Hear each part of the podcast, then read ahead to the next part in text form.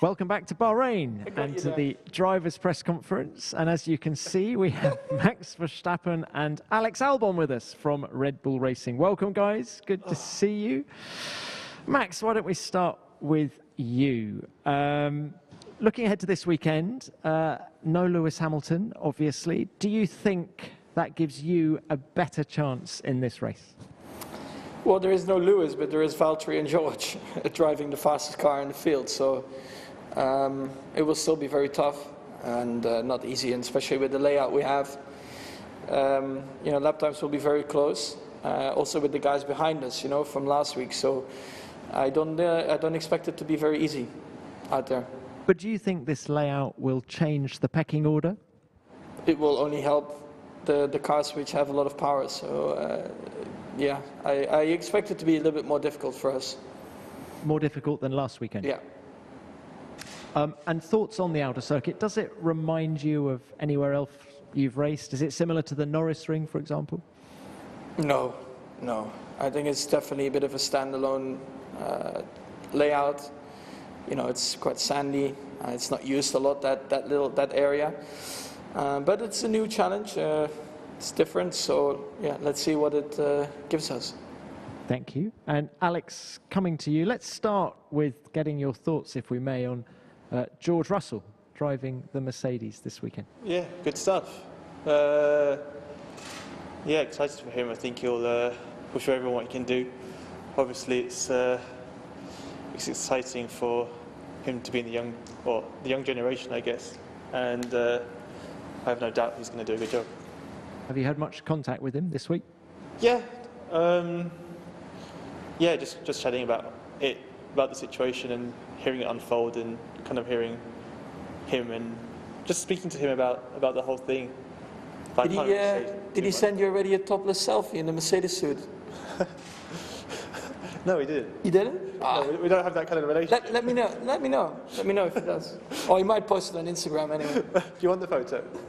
No, it, it's just what he does. So It's I'm true. waiting. yeah, I am as well, actually. Come on, George. We haven't seen it yet. Send it. Um, how much do you relish the prospect of, of racing George? Because you're going to be in, well, maybe the same part of the track. Yeah, I mean, I wouldn't, I wouldn't say it's one of them things where, where you're kind of rubbing your hands and thinking, oh, here we go. Um, just another car on track. So, uh, no, I'm sure he's going to be quick. And uh, that's about it, really. Okay, thanks, guys. We'll go to the video conference now, and we'll start with Luke Smith from Autosport, please. Thank you, Tom. Um, question for Max, kind of related to uh, to George's situation. You obviously went from what was a midfield team with Toro Rosso and was sort of catapulted into a, a front-running team with Red Bull back in 2016. How did you find that adjustment? Obviously, winning on debut suggests it went pretty well, but in terms of getting up to speed with the runnings of a, a top top team, what kind of challenge does George have in store this weekend? Just enjoy it because that car will feel uh, night and day different and uh, in a good way. That I had the same when I jumped in the in the Red Bull car. I mean, there was a lot to learn, but I, I mean, I drove out and uh, I was like, oh my God, what what a difference uh, a car can make. Uh, you know, you, you don't know before. So um, luckily, there are not too many corners on the track and a lot of straights, so it will be a bit easier to learn and get comfortable, I guess. Um, but just you know, there's you know, people are expecting a lot, but I think it's just all just get up to speed. Don't don't think about the outside. You know, just work with the team and enjoy. You know, it's uh, the best car on the grid to drive, so you better make the most of it. Thank you. Uh, Max, staying with you, let's go to this email question from Erwin Jaeggi at motorsport.com. He asks After your second place last weekend, you said you weren't happy with the strategy and that you would have preferred a more aggressive one. You've complained about Red Bull being too conservative in the past. Where do you think this conservative approach from the team comes from? I think I just commented last weekend on that we were a bit conservative. Um, so I can only really comment on that. But you know, we have analyzed it, and uh, I think that's good. You know, uh, we'll uh, we'll see what we can do this weekend. See if we can do it better. And be more aggressive? If we have to, it always every weekend is a bit different. Okay, thank you. Um, Alex, coming to you, this email question from Ronald Vording at motorsport.com. He asks Helmut Marko said a decision on the second Red Bull seat will be made after the final race. Have the Red Bull bosses given you a clear idea of what you need to do in the remaining races to secure that seat? Uh, well, I've answered this before. It, it's more just about you know doing a good job in results. There's not a, a clear, specific target. Um, just got to show signs of improvement, and obviously, um, last two weekends have been going pretty well. So, yeah, head down and uh, and we'll see how it goes. Thank you. And can we go to the video question next from Matthias Brunner? Matthias Brunner, Speedweek.com. Max, with the season ending in uh, 10 days or so, uh, would you give us a summary, please, of your uh, personal performance this year? Uh, which uh, aspects please you? What could you have done uh, differently? And also, what is your assessment on chassis and engine development? Thank you. Overall, simply lovely, but it can always be a bit better. I mean, uh, I think I'm the most critical towards myself uh, all the time. Um, but I think um, you shouldn't look at, uh, let's say, race wins or amount of podiums because that really depends on your car. But I think compared to the year before and the years before that, um, yeah, I think I did improve a bit, and just in terms of consistency, which is good. Yeah, so I'm, I'm, happy about that. Of course, we, we want to fight for the title as a team, so we'll try to work on that, and that's also for chassis and and the engine side. So hopefully uh, next year, you know, we will be uh, a little bit more competitive. So uh, yeah, we can we can give Mercedes a harder time. Thank you, Max. Let's go to Dieter Rencken next from Racing Lines. Uh, thank you, Tom. Uh, question to both along the same lines. Uh, obviously, Honda have said that they're going to, to upgrade for next year. Which areas in particular are required? Is it the IC side or is it the, um, the hybrid side? Uh, where do you think the biggest shortfall lies, please? Alex, why don't we start with you? Uh, well, it's a bit of both, really, I would say. Um, Merc seemed to clip quite a little bit down the straights, but also quite good uh, just purely down the straights as well. So, um, yeah, it's great to see Honda, you know, pushing, developing through to the very end. Um, shows a lot of character, and I, yeah, hopefully we can uh, have a good final season with them. Thank you. And Max, similar to Alex? Yeah, I mean, the, the engine is never good enough. Like, the chassis is never good enough. Like, your driving is never good enough. So, you always have to improve every single year, every single race weekend. You want to try and improve. And that's what we have to do in, in every single area because nothing is perfect. Thank you. Uh, let's go to Christian Nimmervoll, please, from motorsport.com. Thank you, Tom. Um, Max, you've been quoted as saying about Alex's performance last week that, quote, I don't think that if you're 30 or 40 seconds behind your teammate, um, that's very good. Do you feel like you want to add uh, context to that quote or do you stand by it? I think you want to, uh, you want me to add context to that. I don't, I don't need to add anything to that. I think as a, as a team, as a driver, everyone, of course, always wants to uh, perform at the highest level, which we always try to do. But I think it was more that at the time I felt also a bit sorry to to Sergio, you know, retiring from third and stuff like that. So that's it, and I think we should leave it there. Thank you. Uh, Scott Mitchell from The Race next, please. Yeah, thank you, Tom. Uh, it's a question for, for Max, and then if Alex has, uh, has got anything to add, then great. Um, Max, you mentioned earlier about sort of maybe expecting this layout to favour the, the teams or the cars that have got more power. Do you expect a similar sort of deficit that we saw at Monza? That was the last, I think, big, big deficit to Mercedes, or do you think you've closed the gap since then? Uh, I really hope it's not going to be like Monza.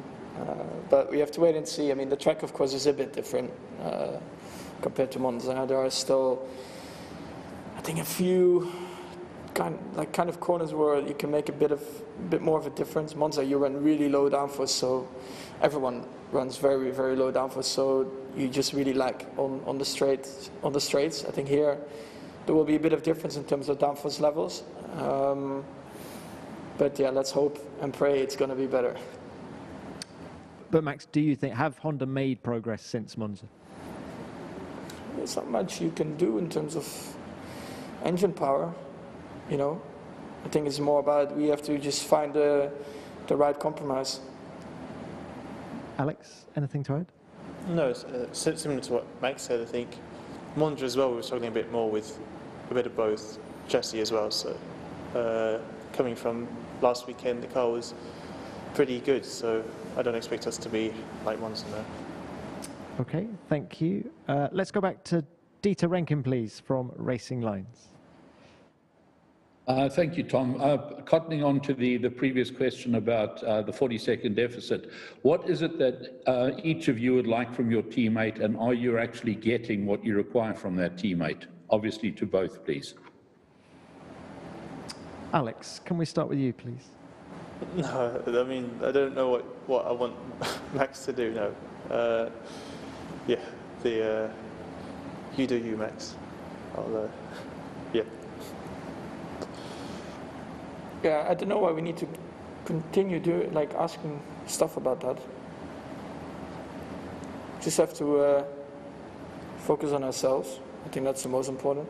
Just try to always do the best we can, right? So Okay, thank you. Focusing on your battle with Valtteri, Max, you're 12 points behind him in the battle for second, uh, largely brought about by your consistency, six second places this year. Do you think P2's gettable? maybe, but uh, I don't know. Need quite a bit of luck for that as well. It's a bit of a shame, of course, that we uh, retired four times. I think otherwise P2 would have been quite easily there. But uh, yeah, it is what it is. Okay, thanks. And we've got time for one more question, and we'll give it to Luke Smith from Autosport, please. Thank you, Tom. Uh, Max, you spoke about uh, your father doing some car testing last week in the press conference. I remember last year that you mentioned that you two would like to do the 24 Hours Le Mans together in the future as a father and son team. Are you guys talking any more about that? Is there anything coming from all of Jos's recent testing? It seems like uh, I'm more excited about it than he is, being in the team together. so I don't know. I, I guess uh, I have to push him a bit more for him to, to really want to, to do it. But I think that's just because he, he wants me to, to win. So he, he wants to do a good job himself, right? So if we do it, then of course we do it proper. And uh, then we'll have to practice uh, a bit more in, in whatever car we want to race in at the time. But uh, I think at the moment it seems a bit far away. All right, thanks, Max. Thanks, Alex. We'll leave it there. Best of luck this weekend. Thank you. Thanks everyone.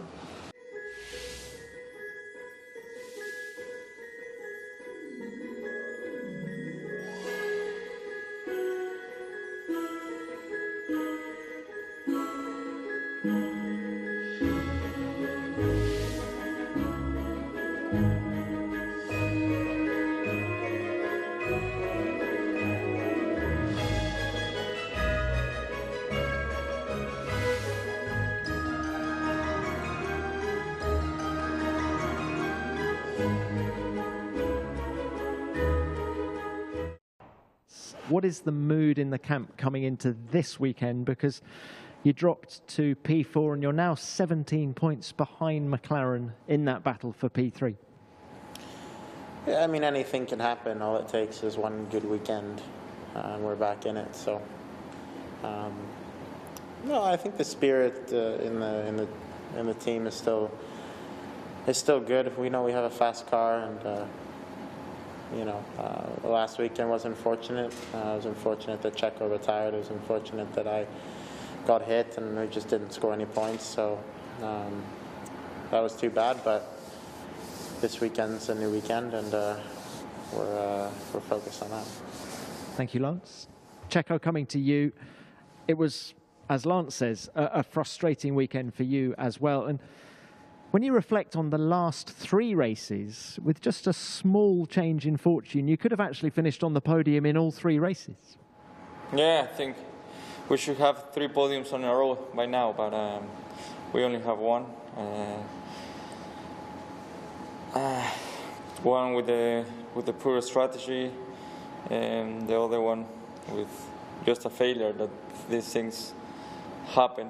Um, I've said it a long time ago, you know, that the, the championship was going to be defined by reliability, you know, and uh, I hope that we still can recover, still two races to go, and uh, and that we can still get that, that third place back. But uh, given how small the margins are between the three of us, uh, McLaren, Renault, and us, um, having a such a big disadvantage is it's a bit big, uh, just with two races left. But we will try, and, and, and as always, try to score as many points as we possibly can.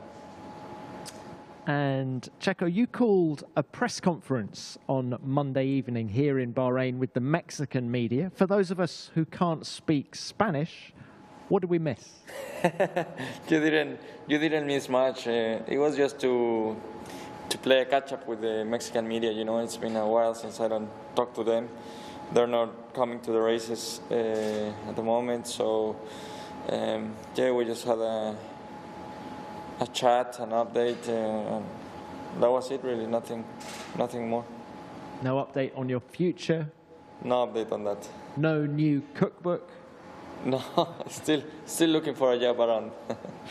Okay, let's go to the video conference next, and we'll start, please, with Christian Nimmervoll from motorsport.com, please. Thank you, Tom. Checo, following up on that uh, press conference that uh, Tom mentioned, I believe you said that you have a reserve driver offer for 2021 from a top team, but you wouldn't be too keen on attending all the races. Um, now, how would that work? Would you just be standing only for the races you attend, or would you uh, be on short notice standby um, for those where you're not on site?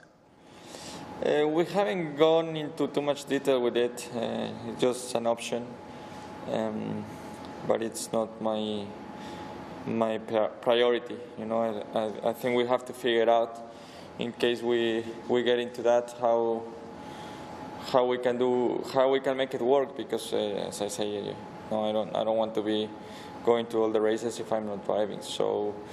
It's a, it's a hard one. Obviously, the team needs to have to get the driver there. So probably I'm not the right person to it, but uh, we will we will see. I think uh, in the next two weeks I will I will know more on on, on my future, but uh, that's something that uh, I can still decide on on next year. You know what what what is really the ultimate uh, thing I want to do for 2021. Thanks, Checo. Before we move on, uh, Christian, do you have a follow-up question? Yes, thank you, Tom. Um, I wanted to ask Checo, is the, the management of the Racing Point team in any way able to help you get that contract? Get a contract? Um, no, they're, they're not able to to help. I mean, they have the drivers already, so um, no, um, there's nothing they can do. Checo, just while we're talking about your future. Uh, this email question in from Ronald Vording at motorsport.com. He says, uh, last week you gave an impressive performance and were in front of Alexander Albon for most of the race.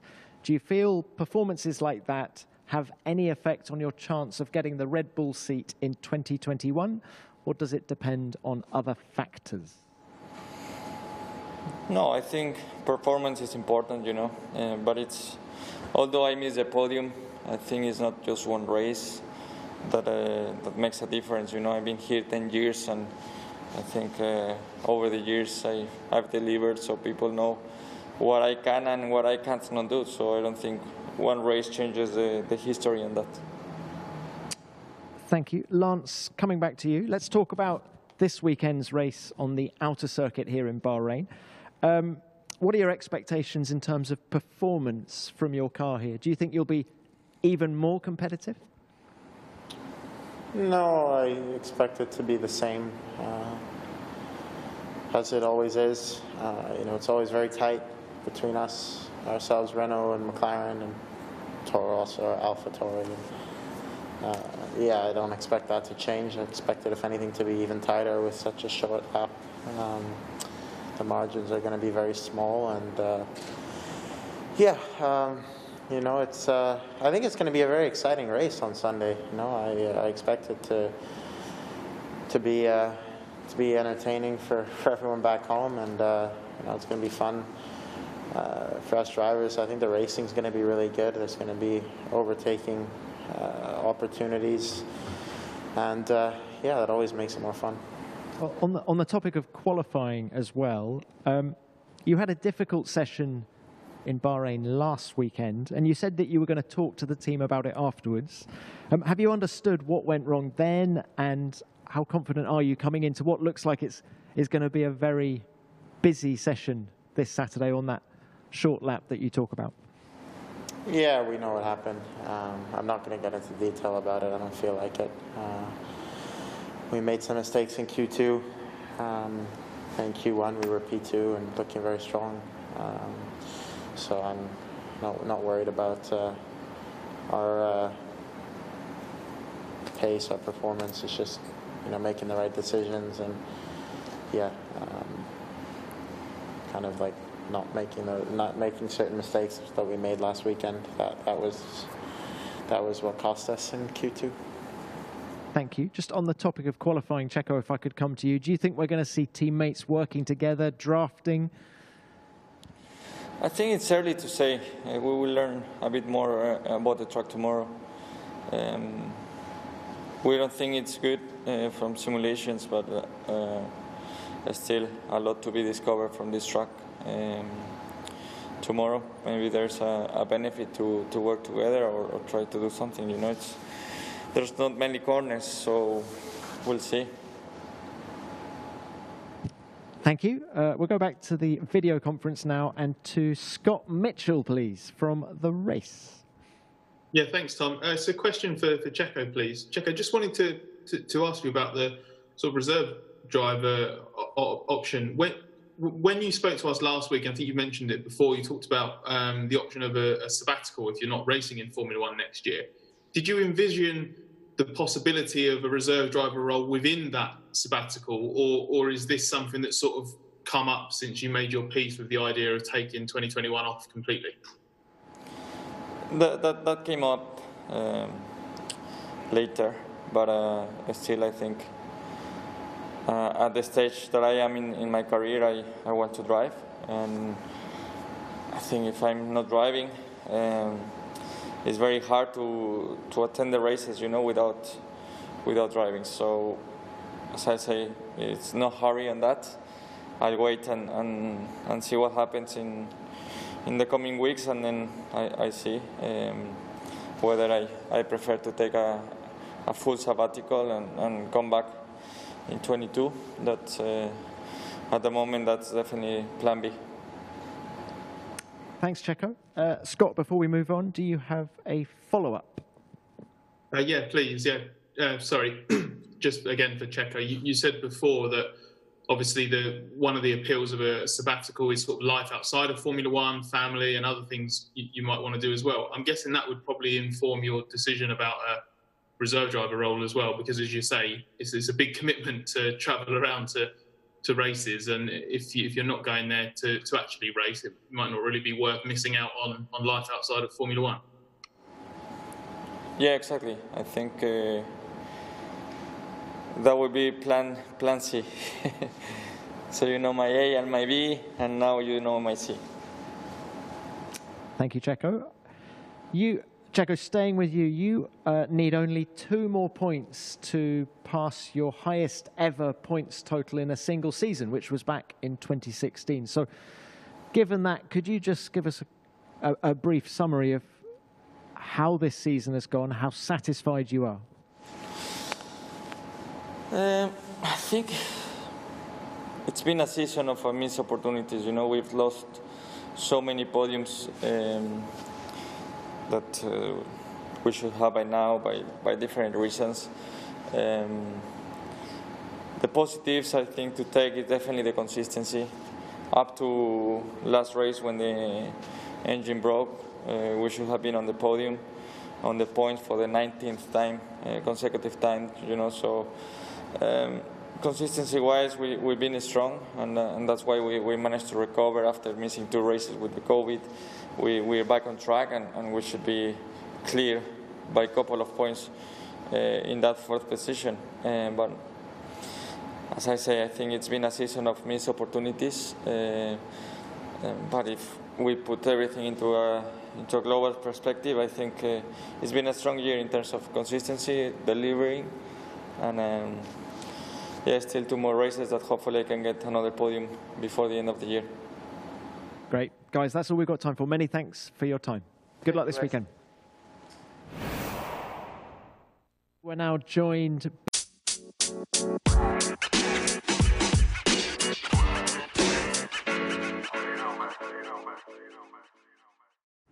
Welcome back to Bahrain and to the drivers' press conference, where, as you can see, it is McLaren's turn now. Carlos Sainz and Lando Norris.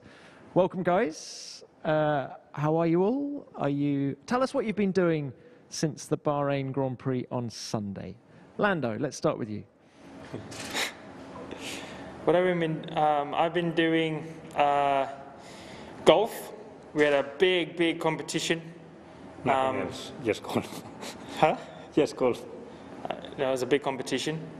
Um, well, we finished on the podium, so it was my, my podium debut in golf, which I'm very proud of. And um, that's about it.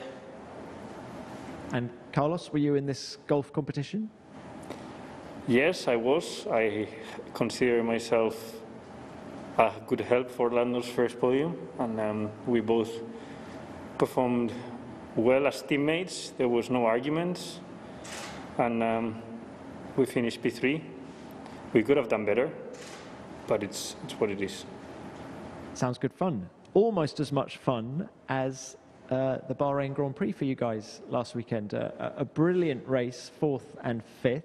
Um, Carlos, I'd like to start with you, if I might. Uh, 15th to 5th for the second consecutive race. Um, seems that qualifying doesn't matter for you these days. Well, it does. It does matter a lot. It's just that um, we've had a good couple of runs of, of recoveries, but um, honestly, I would have preferred to start a bit further up on that race in Bahrain because I felt like the car had more potential and more pace than, than any other recent weekend. So I did feel like I missed out a bit by, by not starting a bit further ahead and having to come back through the field.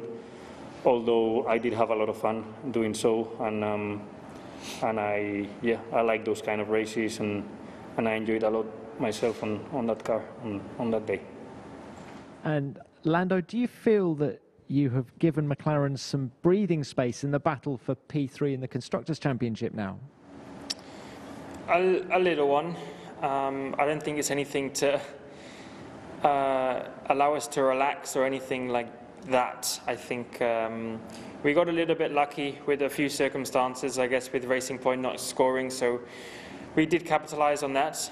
Um, but I don't think, yeah, it allows us to relax or kind of think we got it in the bag in any way. I think we're going to go into this weekend with the, the same mentality of almost thinking we're behind and we have to do everything perfect to, to almost get ahead. And, um, and I think that's the, the way we have to think if we wanted to, to pull away. But it's going to be tough. I think it's going to be another very tight weekend probably tighter than the rest of the, the year because it's such a, a small track and um, keep the fight going into Abu Dhabi. We'll come to the track in a minute. Uh, next up, Lando, could we get your thoughts on George Russell uh, filling in for Lewis Hamilton at Mercedes?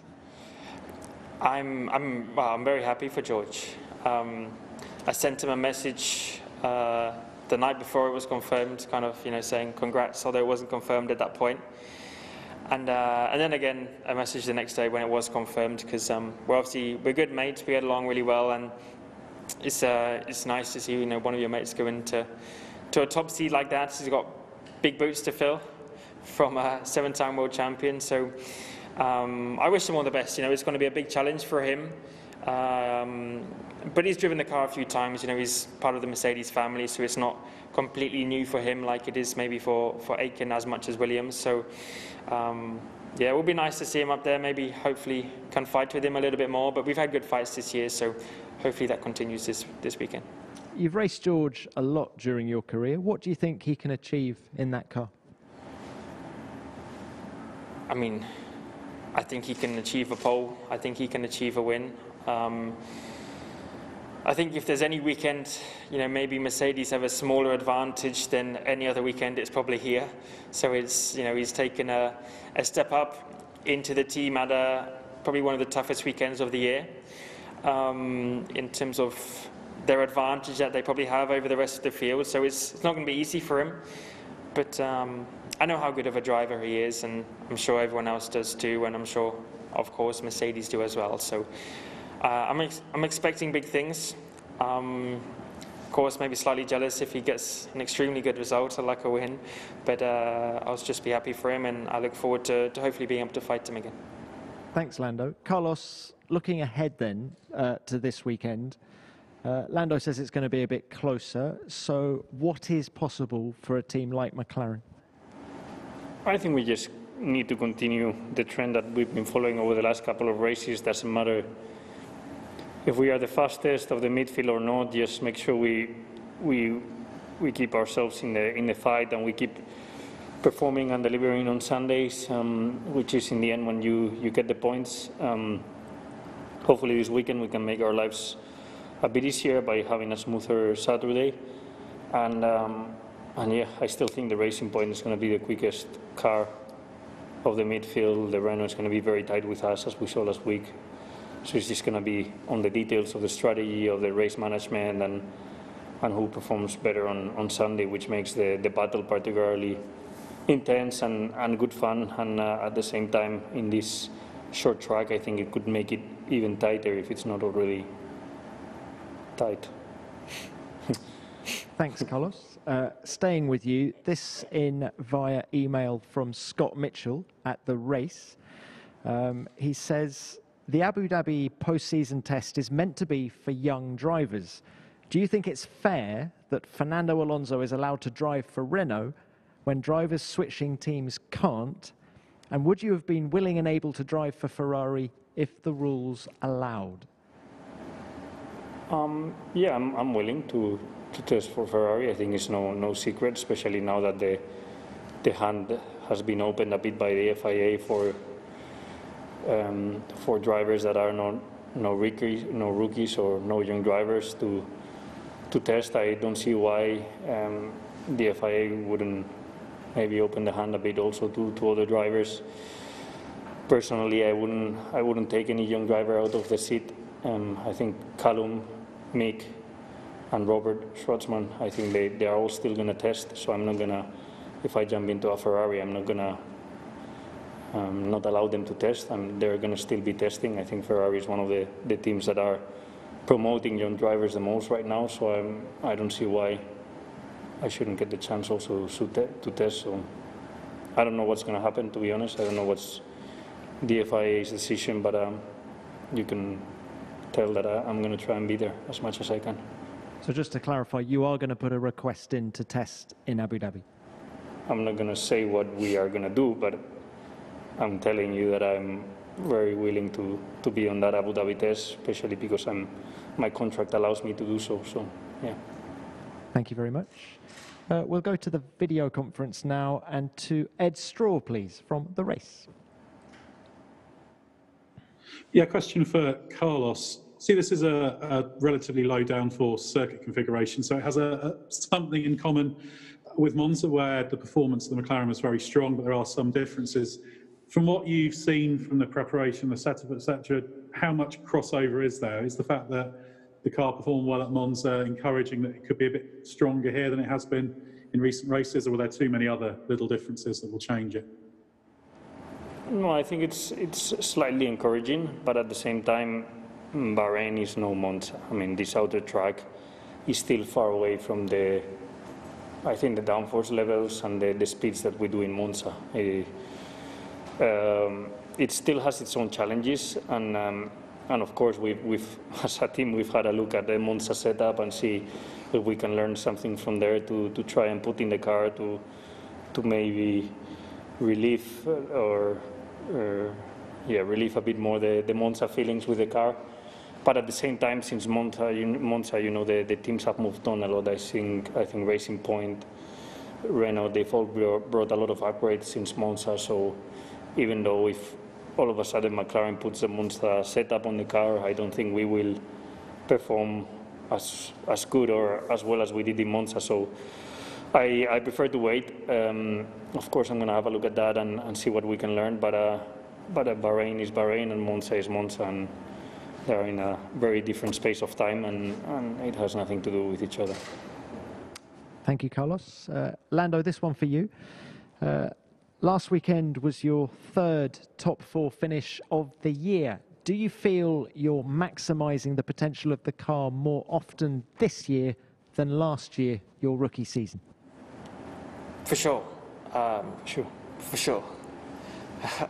uh, you know, the races is one of the areas I had to, well, I did work on the most over the winter uh, because of realising it was one of my, my bigger weaknesses last season. So it's something I spent a lot of time on and, and digging into all the details because there's a lot of things which happen in a race that come together to, to make a good race. It's not just pace or, or singular things. So it's something um, I put a lot of focus on and time into, and it's something throughout this year I've uh, definitely been much stronger in, but there's still a lot of areas for me to, to improve and, and continue to um, get better at. So I can say with a lot more confidence this year that I'm, I'm doing a better job in the races and um, extracting more potential out the car and being in positions that I, I should be.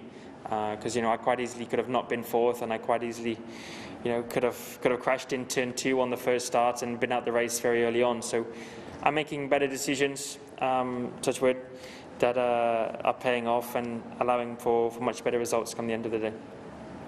Thank you. Now, we've heard uh, your thoughts about P3 in the Constructors' Championship, but you two are separated by just a single point in the drivers' standings. Uh, like a quick update from you both, please, on how that's going and who you think is going to finish ahead. Carlos, can we start with you, please?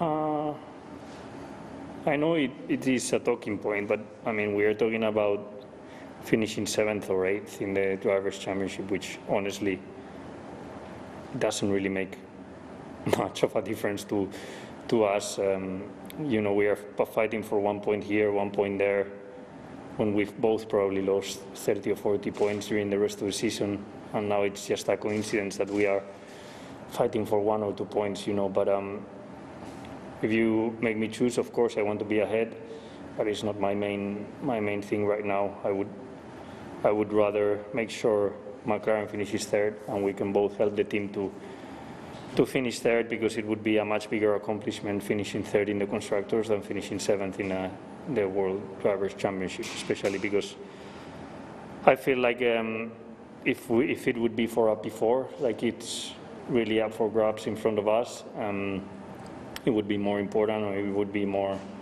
more attractive, you know, more appeal for for getting that P4 or best of the rest. But at the moment, it, it doesn't look like we, we're going to get an opportunity. So seventh, eighth, honestly, doesn't, doesn't change my life. Lando, seventh, eighth, does it change your life? Absolutely. Uh, I'd make a break for me. it's life changing. Um, I mean, Carlos summed it up very well, really. Um, I'm here hopefully in the uh, in the longer term and wanting McLaren to do better for the future. Um, my goal in, you know, isn't to come into Formula One and just compete, is to, to eventually try and score wins and, and win championships with the team.